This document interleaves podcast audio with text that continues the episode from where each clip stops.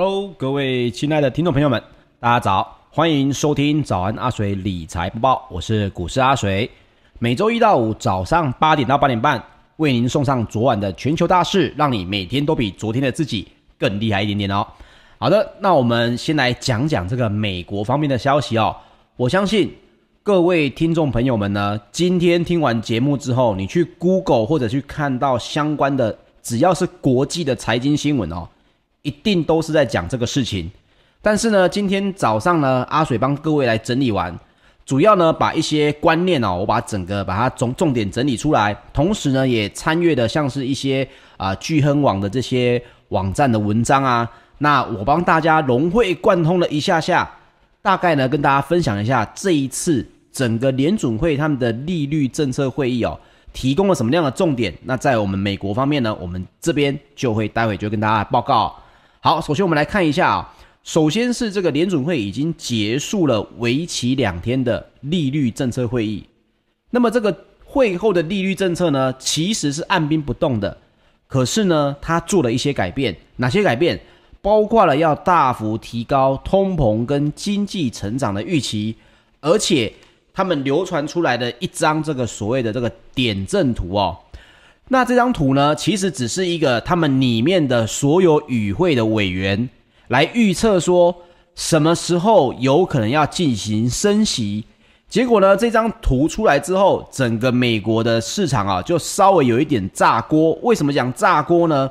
原因就是因为原本说好的二零二三年底之前，联准会都不会考虑升息。这句话是今年三月份说的，可是呢，在六月份的会议结束之后，已经变成了有过半的委员预测，二零二三年前哦会升息两次。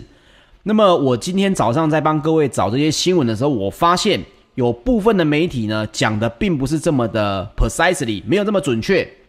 所以各位可以以我这个稍微做一个基本的观念建立，再来去看这个市场上面的新闻哦，才不会被搞混。好。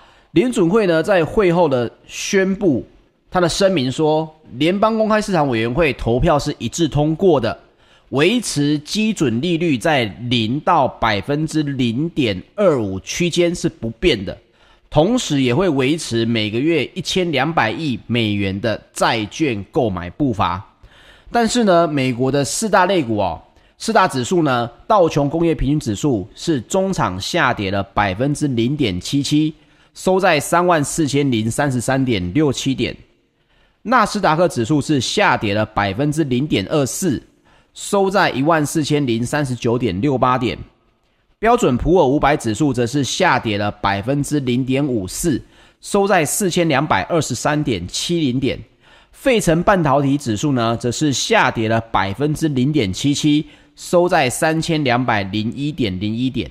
好，如果你没有在听。之前的这个早安阿水的话，一定会对这个新闻感到非常的疑惑。诶，不是说好不动吗？为什么还会有市场有一点点偏这个悲观的这种看法呢？这是因为哦，联邦公开市场委员会结束了这个两天的货币政策之后，各位如果是看 YouTube 的话，你可以稍微来看一下我们这个 YouTube 上面这张图哦。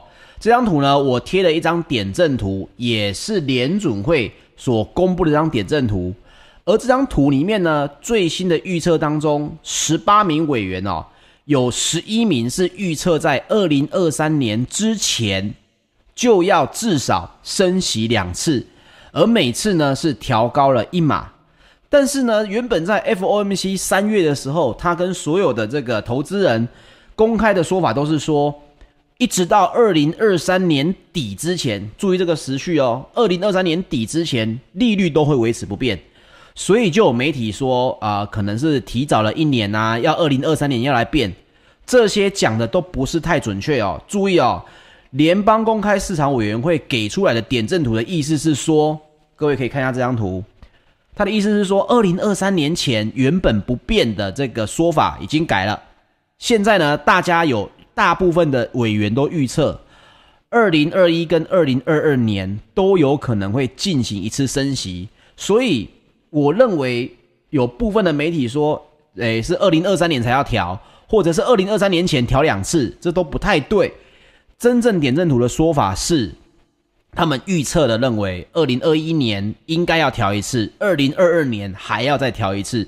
虽然这一个点阵图本身，待会也会说到，这个鲍尔也说了，不要过度的解读这张点阵图，但是请注意，重点在于时序已经有委员认为。二零二一年就要来做调整，或者是二零二二年就要来做调整，而且次数不是一次，而是两次哦。所以市场当中对于这样的说法呢，就会觉得说，这跟之前讲的有那么一点点不一样，是不是中间有什么很大的变化？那 FED 当然也给出这个所谓的理由了哈。所以像是 FED 将二零二一年的通膨率的预估值大幅上修到百分之三点四。这也比他们三月份的预测多出了一个百分点。不过，FOMC 的会后还是在强调这件事情哦，通膨的压力他们认为是暂时性的，并且也会承诺货币政策目前是保持宽松，来支持就业市场要能够持续的复苏。所以呢，FED 的主席鲍尔在会后哦，他有对这张利率的预期点状图。就是这些 FOMC 的成员，他们对于利率的这个预测所绘制出来的点阵图，他跟大家说，其实是不可完全尽信的。OK，他的说法叫做不可完全尽信，同时他也在强调一件事情：升息的时间点距离现在还很远。但是各位，不可完全尽信，意思是说什么？这张图也是你给出来的，你们 FED 给出来的图，这图可不是大家画的。所以呢，你们大家的委员对于利率已经有这样子的看法了。同时，你所谓的距离还很远，这个很远是多远？是三个月、半年、是一年，还是两年，还是三年？所以，因此呢，市场当中对于这样的反应，当然就会有点大。那么，鲍尔也强调，大家要有耐心，因为美国的就业复苏情况变得有些疲软。不过，他还是相信，随着疫苗陆续的施打。学校跟儿童的托育中心重新开放，就业的市况就有望在今年的夏季跟秋季继续持续的加温。他说，目前也还不是下定论的时候，因为这一次由疫情引发的经济危机并不寻常。鲍尔重申，削减量化宽松货币政策，也就是削减这个所谓的 QE 的时间还是相当远哦。他是用 still a way off 哦，所以他意思就是说，这个削减购债一定是更远的。他的这个用法是觉得它是更远的，比所谓的升息的时间点还要远的。那这就必须要来看美国的经济数据的表现而定。那么原本呢，因为 FOMC 会后哦声明大幅的调高通膨的预测，还要把升息的时间呢提早，所以美股呢就会稍微有点下跌。那在鲍尔呢说出啊不要尽信利率预期的这个点状图之后，才从盘中最低点开始反弹。好，那我们来截入六个重点哦，给大家来稍微重点整理一下。第一个重点，在二零二三年前，美国的联准会可能就会升息了，但是也因为鲍尔一直说啊，你们不要相信那张点状图啦，哦，很奇怪啊，点状图也是他给出来的，然后说你们不要相信呐。可能有些人会觉得很 confuse，为什么是这样子呢？那阿水简单说一下，因为哦，委员他们给的这个观念当中呢，并没有所谓的决定权，也就是说，并不是你们十八位举手投票，诶，我们说好现在要不要来呃升息啊？哦，结果过半大家通过了，并不是这样子哦，所以这只是每一个委员认为的一个预测哦，预测哦。所以大家都认为说好，你说的不要尽信有道理，因为这是你们委员的预测，而鲍尔的态度是最重要的。哦，各位记得，鲍尔只要没有被换掉，他的态度是最重要的。也因此，他其实在跟你们大家暗示什么事情？不要担心，这个东西呢是他们委员每一个人给出来的这个说法跟看法，还有他们的意见预测图。但是呢，我的看法是不用太过相信他，这样大家看得懂这个新闻的意思的啦，哈。那第二个重点呢，也是在于美国大幅提高了通膨的预期啊。这个提到 FED 呢，已经将二零二一年的 PCE 的通膨预期从百分之二点四上调到百分之三点四。核心的 PCE 呢，从二点二直接上调到百分之三。那么二零二二年的通膨也是上调的，只是上调的并不多，只上调了零点一个百分点。但是我认为这个值 PCE 在二零二二年这个通膨的指数当中，应该还是会做调整哦。那另外，美国今年的 GDP 预期呢，也从之前的百分之六点五的成长上调到百分之七。同时，美国的失业率预测维持在百分之四点五不变哦。那第三个重点就是，整个会议当中跟大家说的是，美国经济的前景依旧是乐观的。在周三的声明当中有说到，经济活动跟就业指标都是有增强的。那受疫情不利影响最重要的产业呢，恢复了没有？还没有完全恢复，但是有所改善。所以鲍尔也说，他要实现就业跟通膨。能够压在一定范围内的这个双重目标哦，他目前的进展，他跟大家报告的是，他们认为比 FED 预期的还要再快一些，也就是这个所谓的就业啊跟维持通膨的这个事情呢，他们预期还要再快一些，所以对于经济当中，他们是认为还是偏乐观的。第四，他也再一次的强调，通膨是暂时的。哦，他们通膨是暂时的。那第五点呢？他们会开始讨论削减购债的这个事情，就是所谓的 taper 哦。那鲍尔也承认哦，官员们在会议上面呢，其实有讨论所谓的缩减购债这个事情。那他也提到了，经济显然已经取得了进展，虽然离目标还有很长的路要走，但是呢，与会者已经预期进展会持续下去。大家可以把我们刚才开的会议当成是一场讨论要讨论什么的会议，也就是呢，FED 已经展开了非正式的 taper 讨论。那鲍尔也强调一件事情哦，他一直跟投资人说，在正式宣布 taper 的决策之前，联准会将会提前通知，避免消减恐慌哦，就是造成说，哎，我们不会用这种突袭式的。跟大家讲说，不好意思哦，我们要消减购债了，时间就在三个月后。鲍尔有强调，我们不会这样做哦。所以，我认为鲍尔在会议上面他讲的一个定论是非常好的。这其实六月份的会议只是在讨论我们接下来八月份要讨论什么。哦，也就是未来的这个重点的这个题目已经慢慢出来了。当然，这就是每一个阶段当中一个很重大的进展。哦，从原本的认为这件事情先摆在一边吧，我们不用聊，到现在来说，我们应该来讨论一下接下来有什么事情要来准备，我们可能会做调整的了。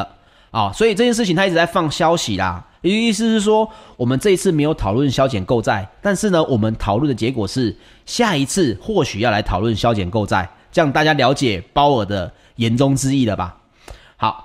那第六个重点，我认为这个是部分的媒体或者是一般的读者比较不会去关注的，但我认为很重要的哦，就是第六个重点就是会技术性的调整所谓的 RRP 跟 IOER 的利率。这个是什么呢？这个就其实就是在会议的声明当中的公布之前啊，其实 FED 一直都给这些钱非现金满手的这些银行。给他们的一个投资的地方，这些地方呢，为什么要来做这些事情？这个要聊的话，要聊非常远。你只要记得，FED 其实就给出一个投资市场，它叫做隔夜负买回的操作。它的意思就是说呢，如果你们银行啊，因为我们 QE 嘛，所以我们钱给的非常的多，你们满手现金也不知道投资什么，又怕影响到你们的这些呃冗余的现金的水位的话，很简单。你就来操作所谓的隔夜负买回哦，这个规模呢，已经来到了五千两百零九亿美金，这已经连续六个交易日超过五千美元了哦。那同时，阿水跟大家分享过，这个市场你不用把它想得太复杂，你只要把它想的是，这是 FED 提供的一个水库就好了。就是呢，你把钱放进来，我会给你一个最低、最低、最低的利率，让你的钱好像是平进平出，但是事实上你是在做投资。哦，因为你们银行满手的现金，我来给一个水库摆放你们这些多到没办法去投资的这些钱哦，这些水库就是把这些钱给笼聚起来。那么现在的按 RRP 呢，它的利率其实已经接近了，已经是零了。那么也为了要解决这个所谓的流动性过剩的问题，所以 FED 在会后它其实就实要实施技术性的调整，会把隔夜负买回操作，就所谓的 RRP。跟超额存款准备金，也就是 IOER 的利率会提高。那 RRP 的利率要提高了五个基点，来到百分之零点零五，有没有？RRP 原本是零，什么时候开始生效呢？六月十七号开始就会生效。IOER 提高五个基点，来到百分之零点一五哦。那鲍尔也说，这一个工具就正在执行我们认为应该要做的事。此外，FED 也延长了对九家央行海外美元流动性的流动性换汇措施，延长到十二月三十一号，以确保提供这个全球市场的流动性。好，这些六大重点分享给各位，华尔街怎么看呢？我们来分析几个，包括经济学家跟这种呃，比如说是部门主管的这些看法啊。首先，我们来讲一下资深的美国经济学家啊，汤马斯表示。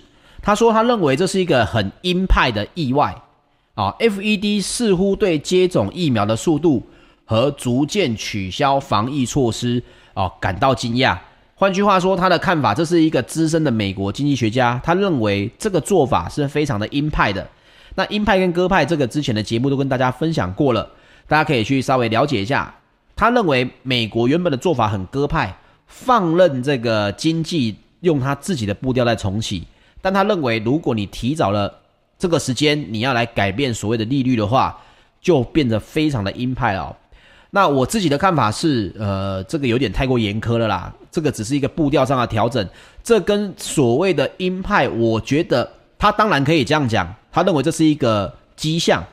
可是呢，我认为如果你用整个动作去做评价的话，你必须说这样子还不叫所谓的鹰派哦。中国大陆才是所谓的鹰派。啊，你那个黄金价格，呃，金属价格这么高，好，那我们就卖我们的库存的铜给你们这些企业，这才是鹰派。我直接调整、调控整个市场哦。当然，各位的看法可能跟我不一样，只是分享一个观点给大家。另外呢，也有部分的这个像是固定收益的部门主管也表示哦，他说，如果 FED 要在二零二三年前要升息两次。他们也必须要很快的开始消缩减所谓的购债规模，以达到这个目标。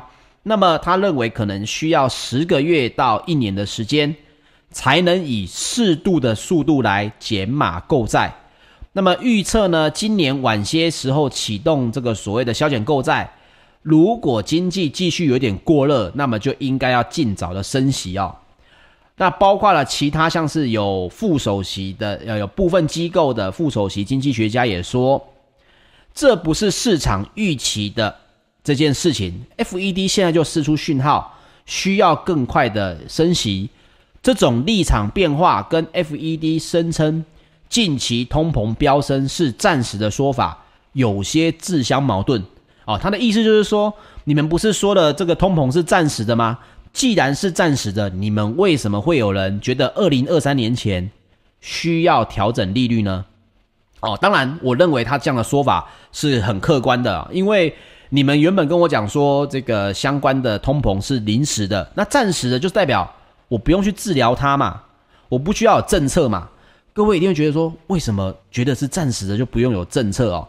各位要记得，所有的经济政策它一定都是双面刃哦。一体两面啊、有些人会希望他赶快降息，有些人希望赶快升息。这个对于进出口贸易，每一个企业其实都不同的，所以大家就会认为说，你你们如果说通膨是暂时的，那么你的做最好的做法是什么做法？就是不动，没有做法就是最好的做法。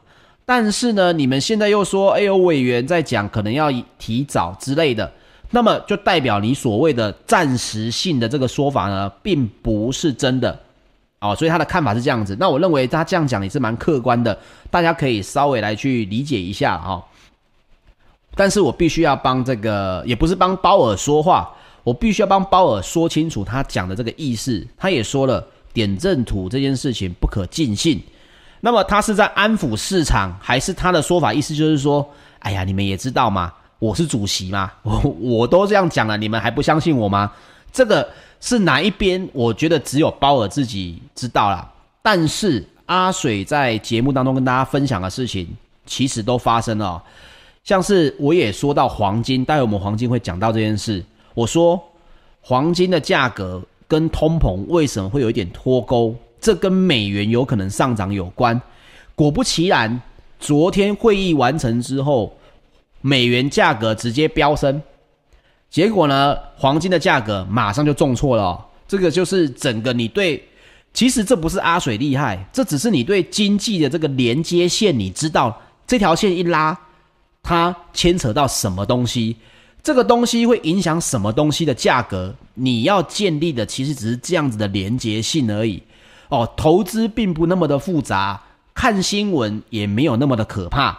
只要你把连接性搞懂，你就不怕被误导，你就不怕新闻媒体搞不清楚、写错。因为用字遣词，他们有时候观念不对的时候，他们写出来的就会让你觉得，嗯，哪边怪怪的。可是你自己观念很清楚，你知道说哦，他的意思是这样子，就像是有媒体，各位今天去看新闻一定会看到，他们说提早一年要在二零二三年升息，我就看得很 confuse。他给的是二零二三年前讲的，并不是二零二三年哦，也不是从二零二三年底提早一年哦。好，所以整个大概这个昨天讲的这个 FOMC 的会后的记录。就分享到这边。那各位如果还有什么其他的看法的话，也可以分享给我。好，接下来我们来赶紧讲一讲欧股方面。周三泛欧的 STOXX 六百指数是上涨了百分之零点二三，再刷空前的这个收盘新高。那你看到这个阿水一直跟大家讲了通膨的问题、利率的问题，欧洲股市是没什么在理它的。为什么？因为我是百年企业，你要通膨你就通吧。哦，我们只希望经济可以回来，剩下的呢，其实包括像是他们的奢侈品啊，像是他们这些相关的矿业啊，他们对于这个景气的循环是比较有感觉的。但是对于这种突发性的东西，他们其实感觉比较不大哦。所以泛欧指呢，已经连九涨哦，创下三年半以来持续最久的连涨记录。那么欧洲的三大指数呢，也是涨跌互见。英国的 FTSE 一百指数是上涨了百分之零点一七，德国的 DAX 指数则是下跌了百分之零点一二，法国的 CAC 指数则是上涨了百分之零点二哦。好，欧洲的旅游休闲类股呢，昨天也攀升了百分之一点三，公用事业股跟化学股也表现出色。那么主要也是因为市场预期消费需求跟工业生产将会增加。接下来我们来聊聊石油方面。纽约商业交易所在七月的原油期货，六月十六号收盘是上涨了百分之零点零四，来到每桶七十二点一五美元，也续创了二零一八年十月以来的新高。那这是因为上周的库存减少哦高于预期。那欧洲的 ICE 期货交易所的近月布兰特原油呢，也上涨了百分之零点五。来到每桶七十四点三九美元哦，也续创了二零一九年的四月以来的新高。那么，包括了摩根大通的油气研究主管哦，在六月十五号其实也有表示说，为了满足国际油市未来十年最基本的需求增长，二零二一年到二零三零年期间，全球的上游油气产业仍然有高达。六千亿美元的投资缺口，因为呢，也包括了将来有可能会消这个，他们要来削减所谓的负债啦，要来提高所谓的配息啦，还有减碳这些目标，都使得油气产业的资本支出哦，远远不足所需。所以，石油行业绝对不会因为绿能而消失，一定是蓬勃发展哦。在目前为止，在你们各位可能对于这个观念还了解的未来十年，我十年甚至二十年，甚至可以这样讲啊，二零三零年之前，大家都不用太担心说啊，这个石油有可能会造成什么供应不足之类的哦，都不需要去担心这件事情。那也另外哦，也包括了瑞士石油跟金属贸易商哦，这个托克公司，这里面的主管也有提到，上游的油气产业的投资呢，其实非常不足的，因为呢，过去七年以来，全球探勘跟生产的上游油气产业的资本支出预算已经少了三分之二，哦，所以这个大家就可以稍微了解一下，这个石油的价格跟供需还有政策面，它是非常非常多牵连的。那目前为止哦，也跟我们之前讲的，在节目当中跟大家说啊，石油有可能会看到七十美元以上。那现在看来，在七十美元以上，有可能还是会有一段的这个时间哦。所以大家这个如果出门要加油，可能要记得下一个礼拜可能是会更贵的哦。那么，在我们来聊聊金属方面，伦敦金属交易所在三个月的基本金属期货，六月十六号是涨跌互见。这是因为中国大陆正式宣布金属抛除，那美国的联准会的升息也预期要提前，也对未来的价格造成了压力。铜的期货是上涨了百分之一点一，来到每吨九千六百七十一美元。那么昨天也跟大家来分享过了，中国大陆的这个国家粮食跟物资储备局就已经有公布了哦。要来分批投放铜、铝、锌这些国家储备，投给谁呢？不是投给民众，是投给有色金属加工制造企业。因为为什么要做这件事情？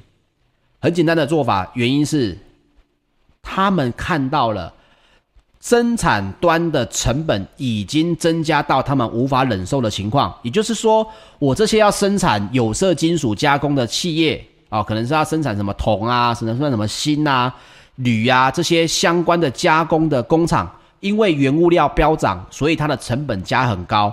所以呢，中国大陆希望从源头直接掐断所谓的通膨。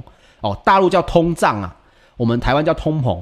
通膨的这个压力，不要让它跑到消费者端，毕竟成本增加了，你的售价一定增加嘛。所以我现在降低你的工业成本。那么你的售价自然而然就不会太高啊，这个就是他们动作的一个原因，也分享给大家。那另外呢，也一个蛮有趣的哦，《金融时报》主办的一个全球商品高峰会，那与会专家有认为哦，中国大陆的经济成长率呢放缓之后，会令未来哦中国的经济比较不具备所谓的商品密集导向。也会让超级循环周期里面的商品价格呢的涨势受到抑制。那专家也认为，全球过渡到绿色能源呢，会在未来一波激发这个所谓的超级循环周期。那时间点呢，可能会落在二零三零年。好，这个是什么呢？他在讲什么？超级循环为什么用超级循环哦？因为我们讲所谓的这个一些商品的价格啊，以前便宜，现在贵，然后又所谓的便宜。这就是所谓的从低价到高价的这个循环周期，因为非常的久，所以像是原物料啊这些价格从谷底要上涨到高峰，它通常要花很久，大概要一个循环走完，大概要十五到二十年，甚至更久，可能四五十年都有可能有机会。那么这些超级循环周期呢的一个重大特色，就包括黄金、石油、小麦、天然气、牛肉，这些都是。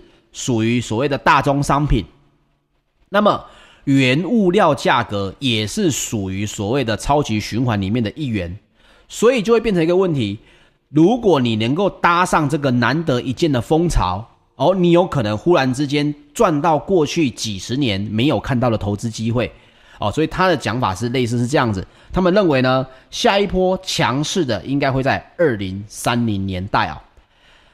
好，最后我们来讲讲贵金属方面。纽约商品交易所在六月呃八月的黄金期货收盘是上涨了零点三美百分比，来到每盎司一千八百六十一点四美元哦。但是电子盘的盘后呢，就已经下跌了这个二点四个百分点，来到每盎司一千八百一十七点四美元哦。也就是说收盘是上涨的，但是后面有电子盘嘛。所以，包括金银铂鈀，他们的电子盘的价格报价，都因为美国联准会的讯息一公布之后，通通下跌。所以，黄金你现在去看最新的电子盘报价，是当时候哦是下跌到每盎司一千八百一十七点四美元哦，这就是阿水跟大家讲的，为什么黄金没有办法抗通膨？因为通膨的担忧理论上要让黄金增加这个吸引力，但是但是各位啊，不要忘记了，美元已经走弱相当长的一段时间了。因为疫情的关系，因为 QE 的关系，都让美元稍微有点走弱。这个稍微其实对于黄金来讲是非常非常多的，因为美元以前是全世界的硬通货，所有东西商品的结算都是用美元，当时候的美元的汇率也相对稳定。但是呢，因为美金在去年 QE 还有这个疫情的关系，就变成了稍微弱势，所以黄金的价格，你用黄，你用美金去买，你用美元去买黄金，你当然会觉得黄金变贵了嘛。那么现在也因为阿水在前几次节目跟大家分享过，如果削减购债，如果利率的这个政策有变，美金是会上涨的。果不其然，美元是上涨的了，光。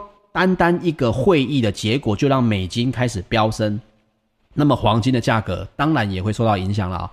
所以各位也可以稍微来看一下，包括呃，昨天我们有分享德国的商业银行嘛，今天我们讲讲新加坡华侨银行的报告怎么说。他说，随着通膨的担忧开始减轻，实质公债殖利率开始回升，这会使得金价到年底会下滑到每盎司一千八百美元左右。那么该行呢，也对金价明年的表示表现呢更加的悲观，声称呢金价到二零二二年底将有可能会下滑到每盎司一千五百美元。好，所以分享给大家啦，因为看法每一家投资银行都不同。那阿水的核心观念，我就是直接说明白了，只要美元上涨，你现在看到的黄金价格就是偏高。呃，这就是一个最基本的一个观念。只要黄金继续增，呃，只要美金继续在升值，那么黄金的价格，你现在看到的这个价格，它就是属于偏高。但是你说要到一千五，我是觉得，嗯，这个就有一点点，我觉得几率不大啦。当然，这是人家一个银行的一个专业报告，有他的看法。但是我认为，身为这个投资人哦，只要把核心的观念抓住了。不要偏离太多，都是可以进行调整的。